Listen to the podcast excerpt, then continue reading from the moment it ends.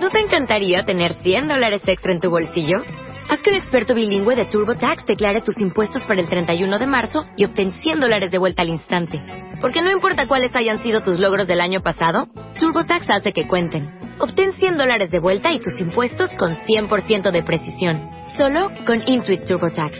Debes declarar para el 31 de marzo. Crédito solo aplicable al costo de la presentación federal con TurboTax Full Service. Oferta sujeta a cambios o cancelación en cualquier momento.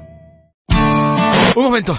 Interrumpimos esta emisión a través de Internet para darte toda la información. Tienes que entrar en iVox, I-V-O-O-X. Es muy importante, en iVox.com o a través de la aplicación móvil iVox y busques una vez dentro, ellos están aquí. Por favor, es que ellos están aquí. Ellos están aquí, en iVox. Pero sobre todo es muy importante que... ¡Me siguen! Ah, creo que se acercan. ¡No! ¿Qué está pasando? ¡No! ¡No! ¿Dónde está Mónica?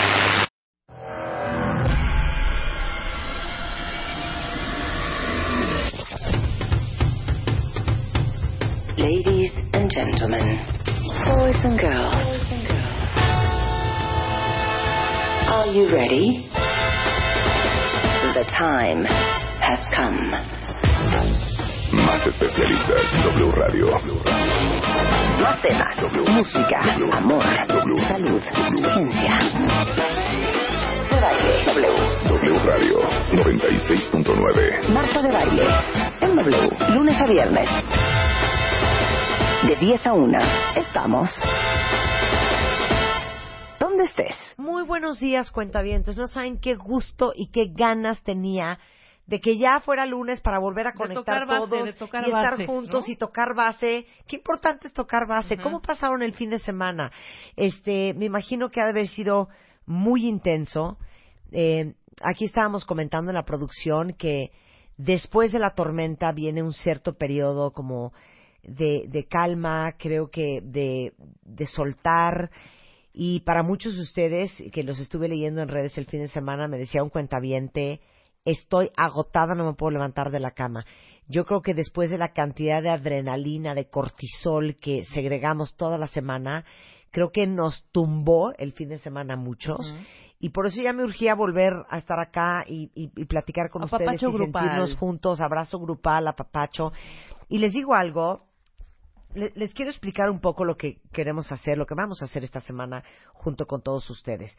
Vamos a movernos para adelante, vamos a llenar esta semana eh, de puros contenidos que verdaderamente les sirvan, les aporten, que nos eduquen, que nos hagan gente mucho más informada, mucho más prevenida, mucho más cauta, eh, que nos ayuden a aprender las lecciones que tenemos que aprender y que nos construyan y nos dejen cosas positivas. Ya no, no quiero seguir como eh, regodeándome y, y arrastrándolos a ustedes en el drama y en la tragedia y, y seguir hablando sobre lo mismo. Eh, evidentemente vamos a seguir eh, transmitiendo el estatus de cómo está la Ciudad de México, Morelos y Puebla y Oaxaca y Chiapas y sépanse que no vamos a olvidar a nadie y que desde la Ciudad de México todos aquí estamos pendientes, inclusive hasta de Puerto Rico que la está también pasando muy mal, este, a seguirles dando información sobre los centros de acopio, sobre los albergues, sobre cómo podemos seguir todos ayudando, los datos de la Cruz Roja para donativos, en donadora, en fin, no vamos a soltar el tema, sin embargo, simultáneamente vamos moviéndonos todos para adelante. Y tenemos un programa increíble, vamos a tener hoy a Eduardo Calixto, nuestro neurofisiólogo eh, de la UNAM, de cabecera, y justamente vamos a hablar con él.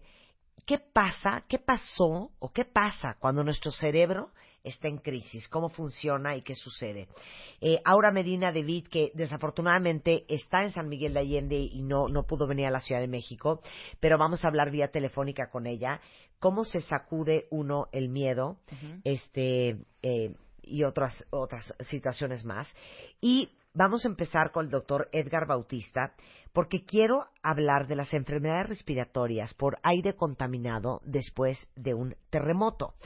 Eh, porque yo, yo me acuerdo, yo no sé si tú lo viste, Edgar, que la semana pasada estaban pidiendo adrenalina, estaban pidiendo eh, todo tipo de medicamentos, y me acuerdo, porque ya ves que soy bastante alérgica, que pidieron salbutamol. Entonces yo decía, claro, están pidiendo ventolines y cosas así para abrir las vías aéreas, Sí, porque la seguramente la cantidad de polvo que estaban respirando claro. era impresionante.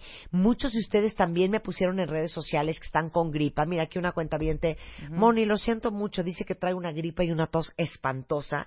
Otros decían que se sonaban la nariz y le salía todo negro. El doctor Edgar Bautista es cardioneumólogo, egresado de la UNAM. Tiene una especialidad en el Instituto Nacional de Cardiología Ignacio Chávez. Es jefe de terapia intensiva del Instituto Nacional de Enfermedades Respiratorias. Es presidente del Consejo Nacional de Neumología. Actualmente médico con práctica privada y medicina crítica del Centro Médico ADC en Santa Fe. Integrante de la CONASEM, que es el Comité Nacional de los Consejos de Especialidad Médica. O sea, no les traje a un cualquiera. El señor tiene sus estudios. ¿Cómo no? Bienvenido, mi querido Edgar. Muchas gracias, Marta. Oye, qué, feliz que estés acá. No estés serio, ¿eh? Porque yo te conozco y no eres así. A ver, vamos a hablar de enfermedades respiratorias por aire contaminado después de un terremoto. A ver. Sí, me parece muy oportuno que a Sí, alguien sí, claro. eh, se le haya ocurrido, que haya pensado, pues no se te ocurrió, lo pensaste, pensar en esta afección que pueden tener todas las gentes que están ahí sometidas a esta nube de polvo, no una nube de polvo que todos vemos en la ciudad Claro. y que se ve sobreimpuesta a la contaminación que ya tenemos de por sí y al bajo grado sí, de, de por humedad. sí no vivimos Sí. en Finlandia, ¿verdad? Exacto, exacto. Exacto. Entonces, Hay poca um, humedad poca humedad. y eso es- lo hace diferente. ¿Por qué? Seguro, porque las partículas no se mueven, se quedan. Y la segunda cosa es de que el, realmente no tenemos un clima que favorezca la dispersión de partículas. Pero bueno, yo creo que esto, la experiencia, o los que más tienen experiencia son toda la gente que sufrió este atentado en Nueva York el- en septiembre de 2001 Ajá. y la gente que estuvo de primera mano, bomberos, brigadistas, rescatistas, voluntarios, y la gente que vivía no en Manhattan, en la parte baja de Manhattan, tuvieron muchas enfermedades respiratorias y hay más de 100 artículos publicados en revistas científicas que avalan los efectos respiratorios, cardiovasculares y metabólicos de la exposición a esta nube de polvo y a partículas a una semana, seis meses e incluso seis años. Entonces, es un tema muy A oportuno. ver, cuenta, Edgar, ¿cómo? Realmente estas partículas son partículas tan pequeñas que llegan a la parte más distal del pulmón, a los alveolos, y entonces pueden ocasionar no solamente una inflamación bronquial, sino verdaderas infecciones y procesos alérgicos, no solamente de vía aérea superior, no solamente de oído, nariz y garganta, sino también de pulmones. Entonces, estamos expuestos no solamente a la exposición de polvo, a la respuesta inflamatoria de nuestro organismo, bronquios y pulmones, sino también a infecciones no solamente por organismos comunes como estreptococo, estafilococo, sino también por algunos que a pesar de que consideran que solamente afectan a gente que tiene su estado inmune comprometido, como serían, por decirlo de manera gruesa, eh, personas con diabetes mellitus, obesidad, síndrome metabólico, con cáncer, con enfermedades o tratamientos para cáncer, enfermedades neurológicas o renales crónicas, no solamente a ellos, sino a las otras personas que están sufriendo esta exposición, también tienen riesgo de adquirir organismos, como decíamos, no solamente los comunes como estreptococo, estafilococo, sino algunos especialmente quisiera mencionar Legionella y Aspergillus, que son microorganismos Legionela y y aspergillus. La legionela es una bacteria gram negativa y el aspergillus es un hongo filamentoso que afectan generalmente a gente inmunocomprometida, pero en estos casos de una exposición tan tremenda y una inflamación bronquial pudieran ser sujetos también de infecciones eh, por estos microorganismos. Y esto Ahora, es muy este, importante. veíamos a muchos, Edgar, en, en, en, en los medios la semana pasada, en la televisión, que traían tapabocas, ¿no? Cubrebocas todos. No sé por qué siento que básicamente sirve para poco. Sí, qué, qué- qué Me hizo oportuno. cara, eh, No. me hizo unos ojos de plato, Edgar. Es de- que, es que ver, de verdad es algo que verdad. es algo que me, me- Tú eres me da- neumólogo, el encargado del pulmón. Me da realmente mucha, mucha preocupación porque los ves con estos cubrebocas azules que realmente no sirven para absolutamente nada. Para estar en una escena como esas, lo mínimo que tendrías que tener es un cubrebocas que tiene la calidad N95, es decir, que te protege contra partículas no solamente macroscópicas, sino contra virus y bacterias.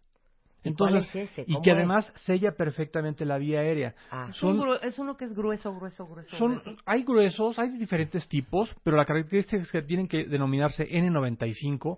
Al- Ahorita hay tuiteamos algunos, una foto. hay Sí, algunos sí, que sí. tienen una válvula exhalatoria, hay algunos que van, pero sobre todo, además de las características de la película, que es propiamente el cubrebocas, es la forma como sellan perfectamente bien en el tabique de la nariz y en el mentón para evitar que ninguna partícula del medio Entre. sea, sea inhalada. Claro, es, ¿no? es, es, es, sí, estos como blancos así redondos. Hay de ¿no? diferentes tipos, hay Ahorita los se tipos los de pato, hay blancos. Mira el que es, mira el que es. Ah, sí, sí, es esto. Ya, Claro. pero te digo una cosa, claro, ese el que uso cubrebocas, para ir a no, andar el en que, bici. el que ves a todo el mundo en, en Asia puesto, En. Asia. el azul, el blanco, pues se te mete por arriba, se te mete por Eso los no lados, se te mete por adentro, eso no sirve. Claro. Porque no, además no solo estaban expuestos, perdón, los rescatistas.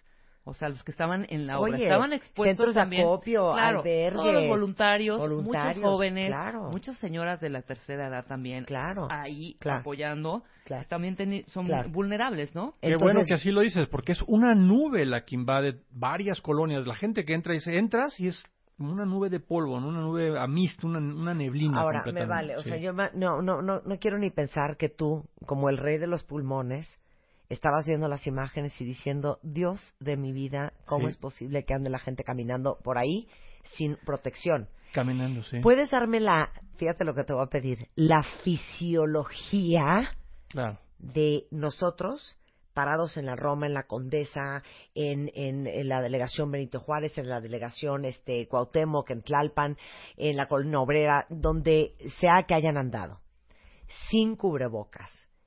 Cuando tú haces que respiras, Claro. el trayecto de ese polvo, Es, es muy importante. Fíjate que en este sentido yo diría que hay cuatro factores fundamentales que, que pueden contribuir a que tú desarrolles enfermedad.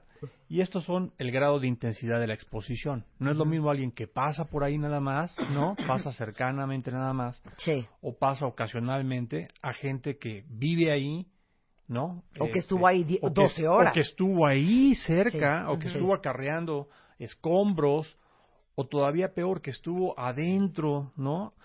Porque es, la exposición es mayor en un lugar cerrado que en un lugar abierto o ventilado. claro. Entonces es la intensidad y la duración de la exposición a esta nube de polvo lo que pudiera contribuir a, a este a, a que desarrolles más enfermedades. Sí, claro. Segundo, No es lo mismo el que está directamente, por ejemplo, el bombero, que además de la exposición al polvo tiene exposición a combustión, ¿no? Claro, a derivados a de la combustión, claro, claro. a gas, etcétera. Claro. Entonces, es- es- son diferentes. Y en ese sentido hay que también ser muy claros en el que, a diferencia de 2001, que sí hubo mucho derivado de la combustión, acá Sí. no, no es el caso, ¿no? Acá Claro. es más bien la exposición a los escombros. Ahora, dime, dime una polvo. cosa, explícame cómo entra el polvo y hacia dónde se, hacia dónde se va. Dijiste que era la parte más distal de los alveolos. Eh, Es correcto. Para la- los que se brincaron anatomía, Sí. explícales qué es el alveolo. Bueno, está la nariz, la faringe y los senos paranasales. La nariz y los senos paranasales están diseñados, son la entrada de aire hacia nuestros pulmones, a nuestros alveolos, pero los senos paranasales es el lugar donde se calienta y se humedece el aire y llega ya humidificado, ¿no? caliente y protegido hasta cierto punto de bacterias y de virus y de partículas mayores. Si estos senos paranasales, por ejemplo, por alguna enfermedad crónica o por tabaquismo, están, eh, digamos, inflamados, están enfermos, el aire va a llegar frío y seco y con bacterias y virus y entonces eres más susceptible. Es decir, nuestra vía aérea superior, nariz, garganta, pero primordialmente nariz y senos paranasales son el filtro de partículas para evitar que estos, estas partículas y estos microorganismos, estos bichos, bacterias, virus, hongos, Sí. etcétera, aliens, lleguen a los pulmones. Claro. Y cuando entran a los pulmones, explica los alveolos. Así es, que son millones de bolsas, millones de sacos a donde llega el aire y ahí ese aire es enriquecido con oxígeno a través de su contacto con los capilares. Así es. Y, y todo ese polvo se va a los alveolos. Es decir, y cuando se llega a los alveolos y llegan bacterias, ¿no? Y a los bronquios se produce moco y en algunas ocasiones se produce infecciones como podrían ser neumonías, las típicas en las que el pulmón se pone duro como un hígado, se llena de moco, sangre, pus, etcétera, o neumonías atípicas, las cuales afectan más bien al tejido de sostén pulmonar y que no se, no se, no se caracterizan por estar consolidadas, sino más bien por tener una afección de todo el tejido de sostén, neumonías intersticiales o atípicas. ¿sí? Ok, vamos a hablar de consecuencias respiratorias y no respiratorias a corto plazo, o sea, en la siguiente semana, a mediano plazo, o sea, los siguientes meses, y a largo plazo, los siguientes cinco años. Les digo una cosa, para todos los que estuvimos muy cerca de los escombros, para todos los que nos están escuchando igualmente en Morelos, en Puebla, en Oaxaca, en Chiapas, que estén bien atentos de los síntomas de los pulmones. Nada más, antes de tocar ese tema, te quiero hacer una pregunta. Gracias. ¿Tú eres fan de los lavados? Sí, soy de fan. los senos paranasales. Sí, soy fan. ¿Sí? ¿Sí eres fan? Sí, soy fan. Creo que en nuestra ciudad al menos, con tanta contaminación, digo, no estoy diciendo nada Ujú, nuevo, claro. es muy importante tener una buena higiene nasal. Y Sí. para eso te ayuda muchísimo tener una buena higiene nasal que puede ser auxiliada con agua con sal. Claro. ¿no? Agua con sal, Sterimar, Sterim- este, Afrin Baby, lo que digo. Afrin, lo que sea, pero te digo, Afrin Pure.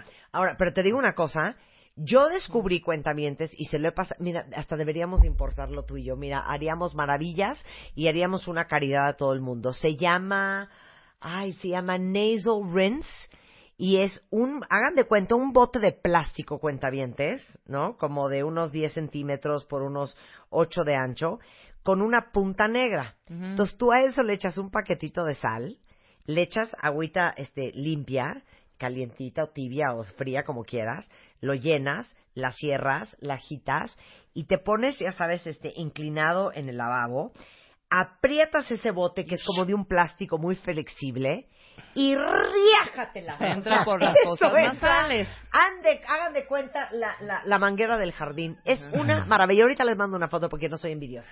Yo, yo soy más fan de los de los de los Del- nuevos, del- de, los, de los microatomizadores. Sí, ¿Por sí, qué? sí. Es menos agresivo y te Ay, permite es que a mí me encanta el y- y- riájatela. ¿Sabes qué? Te permite a la hora que respiras que lleves tú de manera fisiológica, de manera normal, natural, esta, este mist, esta neblina Sí. de agua salada y lo otro a veces es muy difícil de, de eliminar, ¿sí me entiendes? Claro. Pues mira que Yo, ya espérame, me he yo vuelto quiero una experta, preguntarle- Nomás te quiero comentar. Preguntarle algo al doctor. Sí. Doctor, ¿es Sí. cierto que se puede uno volver adicto? Porque ya sabes, no te eches tantos tus... eh, para estar descongestionando, ¿no? Todas estas... ah, No, pues un- una Aguas cosa es agua con sal. no. salecitas. Una cosa es agua con sal y otras son corti- corticoides no, no, y no, esas no, no, no, cosas, no. ¿no? Hay unos que son como muy, muy, muy, muy leves, que no traen corticoides ni nada, que dicen que te puedes volver un poco adicto. No, no, en realidad no. Yo creo que en una ciudad, repito, tan contaminada como la que tenemos, eh, el- hay agua nasal, ¿no? Hay agua nasal que dice incluso de uso diario. Hay que ser muy claros, de estos tipos de productos hay algunos que tienen algunos aditivos, Sí. zinc, cobre o algunos que son hipertónicos, aguas. Esos hipertónicos sí están limitados porque pueden resecar excesivamente la mucosa nasal y resultar contraproducentes. Pero los que dicen uso diario los puedes ocupar. Aquí en una ciudad como la que tenemos, los puedes ocupar todo, todos los días. Es un milagro que no caigamos aquí de veras como moscas porque que De hay verdad, más contaminado. Ahora sí, para que todos estemos bien atentos a la salud de nuestros pulmones. Y esto incluye poblanos, este, morelenses, chapanecos, oaxaqueños y chilangos. Todos los que hemos estado expuestos a, pues, eh, todos estos derrumbes, eh, a todo este, pues, material eh, que hay en, en casi todas las calles de estas ciudades, que hemos respirado a hoy casi durante una semana consecutiva mañana. ¿En qué se te notan las consecuencias a- en una semana, mediano plazo, en meses y largo plazo en años? Muy bien, es Vamos una, apuntar, es una ¿eh? excelente pregunta, sí. Yo creo que los primeros síntomas a los que tienes que estar atento es si tienes tos, ¿no? Si tienes una congestión nasal que definitivamente no te permite respirar adecuadamente, si desarrollas tos con expectoración además, si la expectoración es hialina, es manchada de estas partículas como grises o negras, o es de plano verde o amarilla o de otro color, lo cual ya hablaría de una infección bacteriana asociada, ¿no? Entonces, tos, tos con expectoración, fiebre, que ya hablaría de una respuesta inflamatoria sistémica de tu organismo y probablemente una infección que ya está trascendiendo, que ya está poniendo tu sistema inmune a combatir y particularmente si existe falta de aire, ¿no? Si se combina tos, fiebre, tos con expectoración, fiebre, pero se agrega dificultad para respirar, aguas. Y no se Por- confundan, porque ya mucha gente tiene sus oxímetros o van a las farmacias o van a las tienditas o van con el doctor que tiene un aparato que tenemos nosotros que se llama pulsoxímetro que mide la oxigenación. Ay, no estoy bien, tengo Dice, 94. Estás de pelos, tienes 94. Aguas. Un proceso de dificultad para res- respirar asociado con obstrucción de la vía aérea, es decir, con una respuesta tipo asma, ¿no? O síndrome de hiperreactividad bronquial post-exposición a nube de polvo o a infección viral o bacteriana, para que tú tengas una disminución en las saturaciones porque estás en un grado muy avanzado de enfermedad. Entonces, ojo, ojo porque la saturación no es un mecanismo fidedigno para evaluar el grado de obstrucción de la vía aérea o una respuesta a- de tipo asmática o, o de tipo de hiperreactividad bronquial. Sí. Mucho, mucho ojo. Muy importante, porque todo el mundo dice, no, hombre, estoy perfecto, 94% Sí, de sí. oxígeno. Sí. Eso no es síntoma. No. Bueno, perdón, hace poco tuvimos también a un cirujano de tórax Sí. que nos dio la bonita noticia de que en, la, en el rayo X de tórax, Sí. No aparece. cero se ve cáncer de pulmón. Ajá, claro. Sí, es muy difícil que es tú veas, muy difícil que se vea. es muy difícil que tú veas un nódulo, ¿no? Que sería lo mejor, en el mejor de los casos para una etapa 1, ¿no? Qué barbaridad. Regresamos del corte y vamos a hablar de mediano plazo, meses, en qué se te nota las consecuencias respiratorias que tuvo todo lo que respiramos esta semana pasada, largo plazo y por supuesto que vamos a hablar de los niños. No se vayan, ya.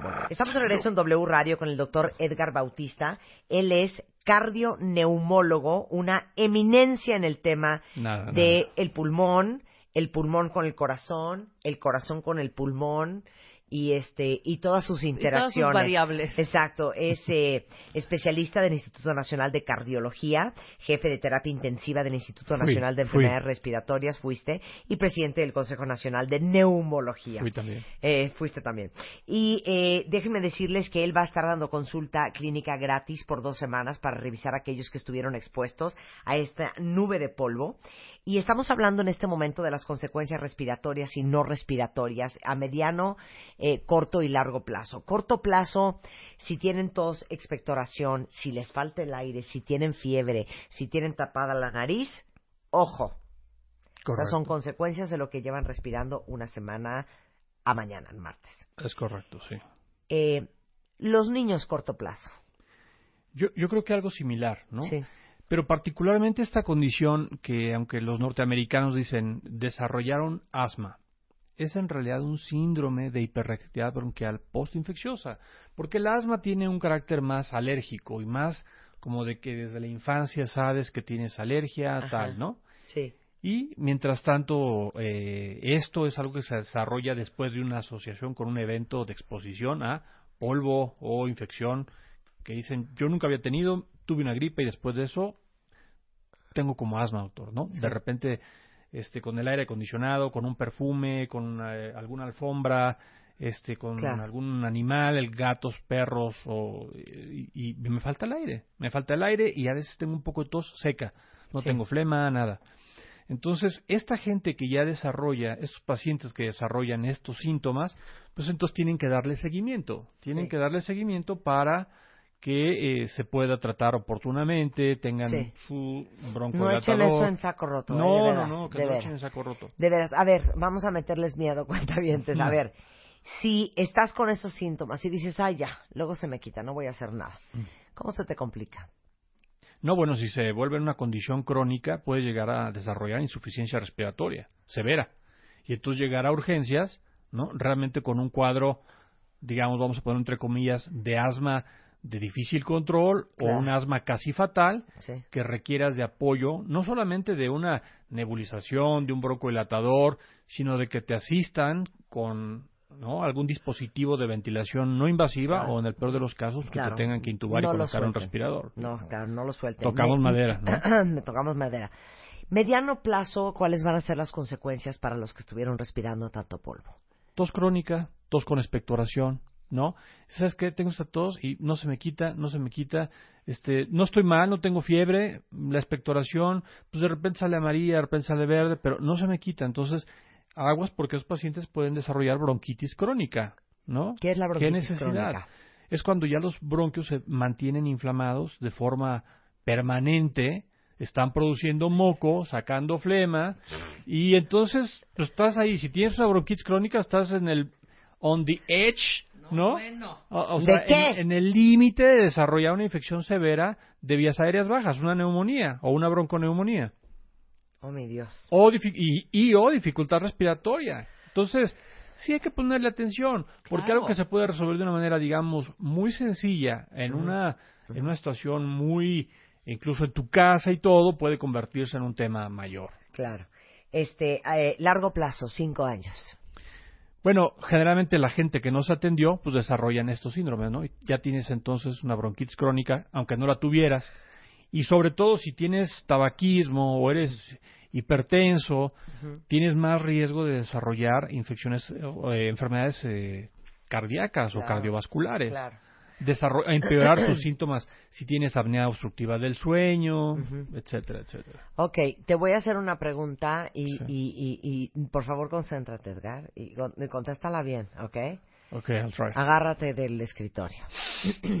Quiero que este programa sirva para el futuro.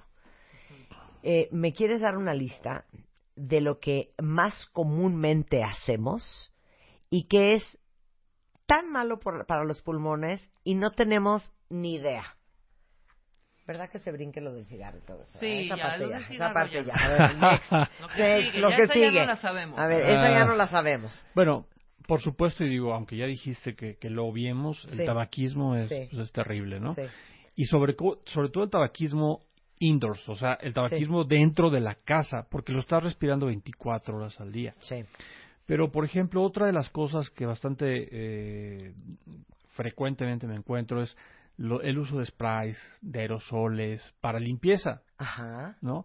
Al Sí. final son partículas químicas que también estás inhalando. Ok. Eh, por ejemplo, otra cosa importante, el cambio de almohadas. Ajá. Eh, las almohadas y los colchones guardan ácaros y los ácaros son la principal fuente de alergias respiratorias y cutáneas. Entonces, no cambiar, eh, digamos, las almohadas, no exponerlas a un calor en la secadora, por ejemplo, Sí. como podría ser algo que podría ser cada 7, 15 días, Sí. y que va a matar los ácaros, porque el calor mata los ácaros, o aspirar los colchones Sí. o realmente ocupar menos alfombras, menos tapetes, pisos más limpios, Madera. este, No, no, no, antibacteriales. sí. La, sí. la madera también tiene sus saberes, sí, sus- porque hay sus termitas. las y las termitas obviamente también son, animales y, y claro. bueno. Entonces, yo pensaría eso, el uso de productos químicos, el tabaquismo, Ajá. el producto de usos químicos, eh, el, la, la presencia de los ácaros, en, Sí. ¿no? Eh, y bueno, el uso de alfombras y todo este tipo de cosas. Claro. Eh, ¿Existe una estrategia para fortalecer tus pulmones? Yo pensaría... Así como hay ejercicio para el bíceps y para Claro. hacerte cuadritos y para tener buena condición cardiovascular y esto. Eh, ¿Los pulmones cuáles? Yo pensaría en dos. ¿Inflar O sea, eh, o...? Y, y va, va a sonar como, como, a- como, como un cliché, pero Ajá. este come frutas y verduras, Sí, practica ejercicio, sí. duerme tus horas de sueño Ajá. y no fumes. Y haz tu chequeo, si eres tienes más de 40 años, empieza a hacer tus chequeos anuales. ¿no? De tus exámenes de laboratorio, de rayos X, a lo conducente en las mujeres cáncer de mama, cáncer bicuterino, en los hombres cáncer de colon, cáncer de próstata. Ajá. Es decir, llevar una vida sana. Ajá, claro. Nada, inflar globos y... El otro día vi en una ¿Cómo farmacia gringa un aparato que es como, eh, ya sabes, como ¿no? lung exerciser o una cosa así. Yo creo que como que soplas o... Y dijimos tres cosas, ¿no? A ver. Comer, comer bien, Sí. o sea, aliméntate sano, Sí. practica ejercicio, es muy importante, sí. ¿no? Y, y evita, y evita este, la exposición a tóxicos. A ver, aquí pregunta Mari. Eh, mi marido trabaja en una fábrica eh, y está muy expuesto al polvo, a- al polvo de la madera. ¿Cuál es la manera más eficiente? No importa si es el polvo de la madera, no importa si trabajan en una fábrica para hacer hule, da igual, o humo, o combustible, o polvo, lo que sea. ¿Cuál es la mejor manera de proteger los pulmones? Creo La que, mascarilla N. Creo que lo dijimos, ajá. La mascarilla. El uso de mascarillas adecuadas al tipo de labor que estén desarrollando, mascarilla industrial o la N95, pero hay cubrebocas industriales, hay cubrebocas para trabajadores con la madera, hay cubrebocas especiales para O trabajadores sea, sí con, cúbranse la acero, boca. O sea, no, no O sea, se amarren un paliacate en la nariz. nariz y boca, pero Sí. fíjate bien esto, es que no solamente es el material, decíamos hace rato que es el, se- el sellado, el sellado, o sea, que selle perfectamente bien nariz y boca. No, es que ya entremos con Sí, una para máscara que no- de la O Segunda sea, Guerra esto- Mundial. esto- o sea. No, es que traen estos, estos pedazos de papel ahí que ni tienen la característica de cubrir las partículas y no sellan. Claro. Pues por amor de Dios. El sellado no- es lo que te pone muy mal. el sellado es lo que, lo que te permite Claro. evitar que entre las partículas y luego aparte la película que tienen, el tipo de, de Claro. tela, ¿no? Ah, esa es una muy brava. Es que los amo, cuéntame. ¿Saben qué? Los extraño. Quiero que todos estemos bien. Quiero que todos estemos bien. Dice un cuentaviente.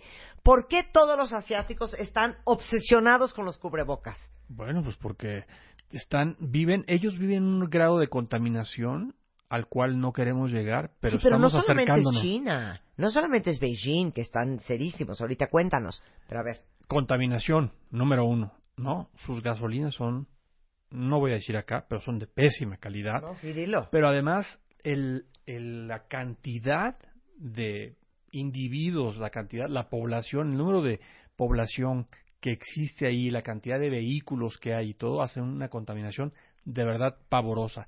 Con niveles medidos, ¿eh? De monóxido sí, de carbono. claro, si no ya caen redondos, ¿por qué ya no la gente tiene, no, ya la gente tiene en sus departamentos extractores para disminuir los niveles de monóxido de carbono. Sí, claro. Perdón. En cada departamento Esa es hay una. un extractor. Y la segunda y muy importante, Marta, ¿por qué se protegen tanto? Ellos han aprendido a la mala, ¿sí? Sí, a De estos casos sí, de gripe aviar, Ah. Muy importante, Ok. con un grado de letalidad altísimo.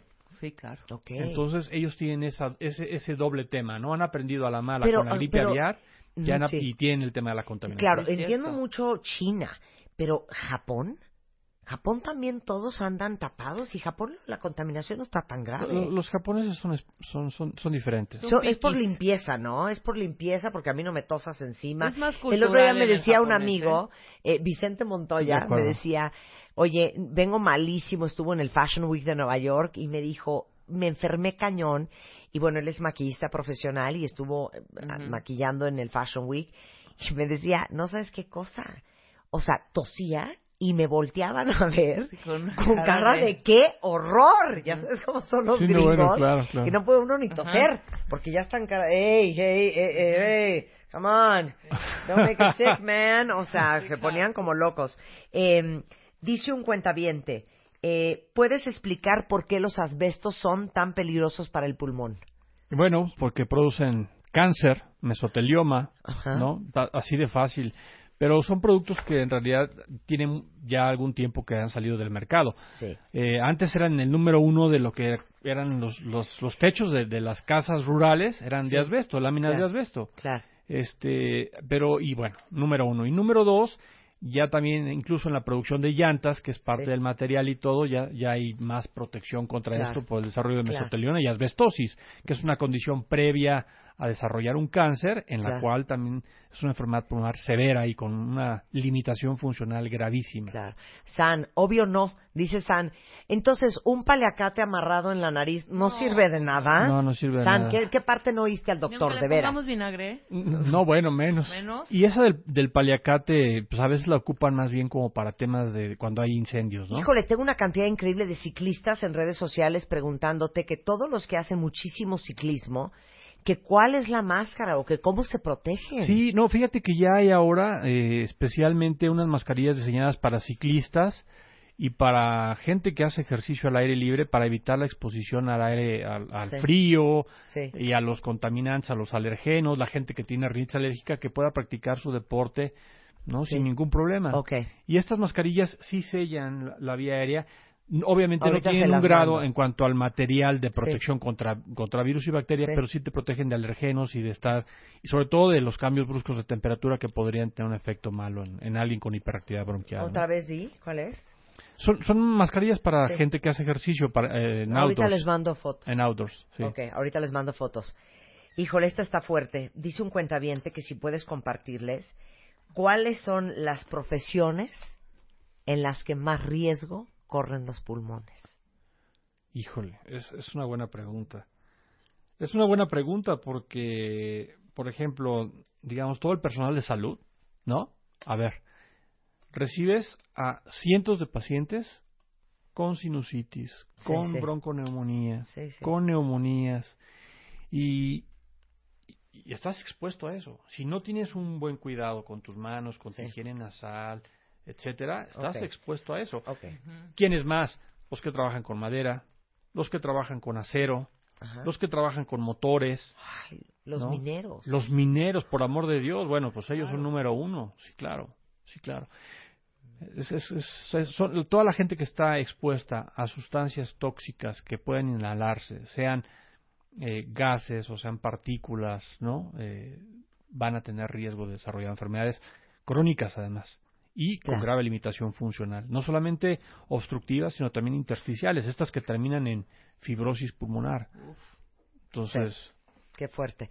Oye, esta es pregunta personal mía, pero creo que es la primera vez que tenemos en el programa a un cardioneumólogo.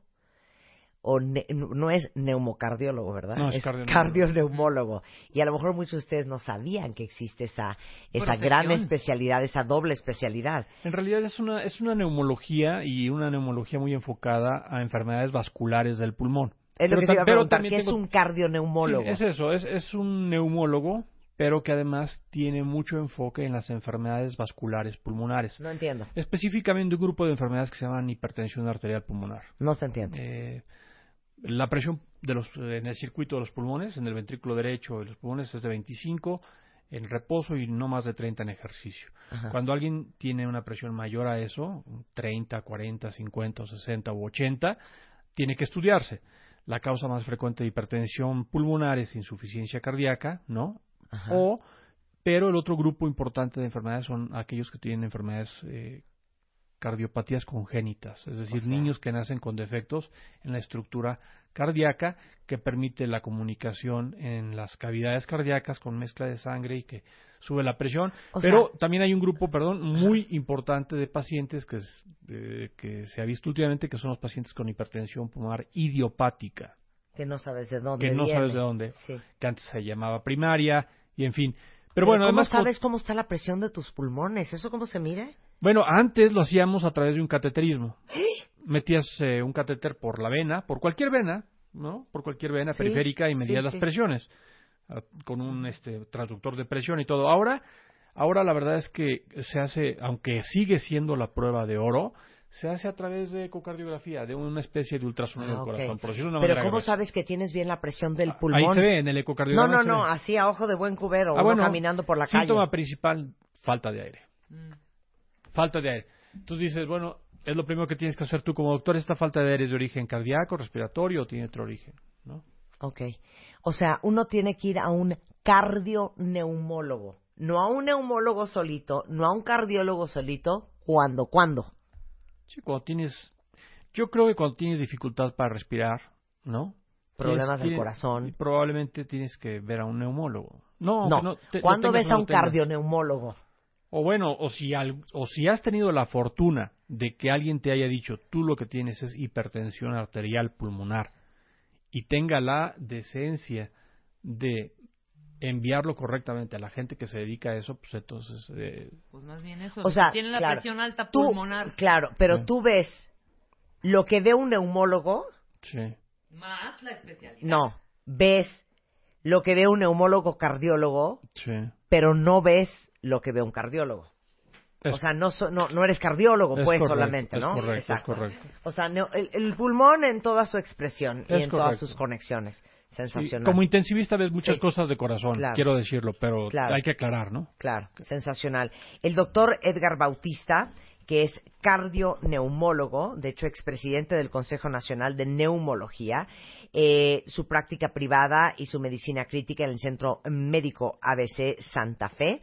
Eh, y lo, eh, les voy a pasar el teléfono del consultorio, apúntenlo cuentaviente, en la N de neumólogo o en la B de bautista. Es 1664 7088 1664 7088 el consultorio 323 del Centro Médico ABC de Santa Fe, por si ocupan. Mil gracias, Edgar. muchas qué orgullo, qué honor y qué encanto. Gracias por tomarte el tiempo de Muchas estar con nosotros Gracias este a todos por- Muchas gracias. Eh, con esto hacemos una pausa, cuentavientes. Eh, no se vayan. Eh, miren, voy a aprovechar ahora que estamos en nuestro modo de aprendizaje, de prevención.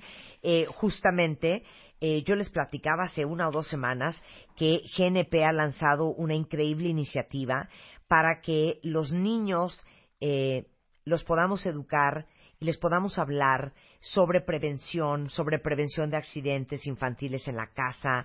Y lo que han hecho GNP Seguros es que han armado una serie animada que se llama Luli y Gabo. Y es una forma súper divertida, pero sobre todo muy lúdica, para que los niños, a través de disfrutando estas aventuras de estos personajes de Luli y Gabo, reciban este mensaje educativo, este mensaje positivo de prevención, para que aprendan a actuar con precaución en su casa, pero en la escuela y por supuesto en la calle. Ya hay cinco capítulos disponibles y ahora que estamos en esta semana de reconstrucción física y emocional, úsenlos, pónganselos a sus hijos. Eh, pueden entrar a luliyigabo.com o descarguen su app para jugar. Los pueden seguir en Facebook, en Instagram y estén pendientes porque va a haber muchos nuevos episodios. Y acuérdense, cuentavientes, los niños son inquietos, ocurrentes.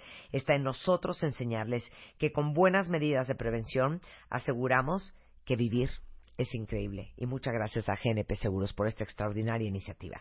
Con esto hacemos una pausa y ya regresamos. No se vayan. W Radio 96.9. 360 Radio, Twitter, Facebook, Periscope. wradio.com.mx y martadebaile.com.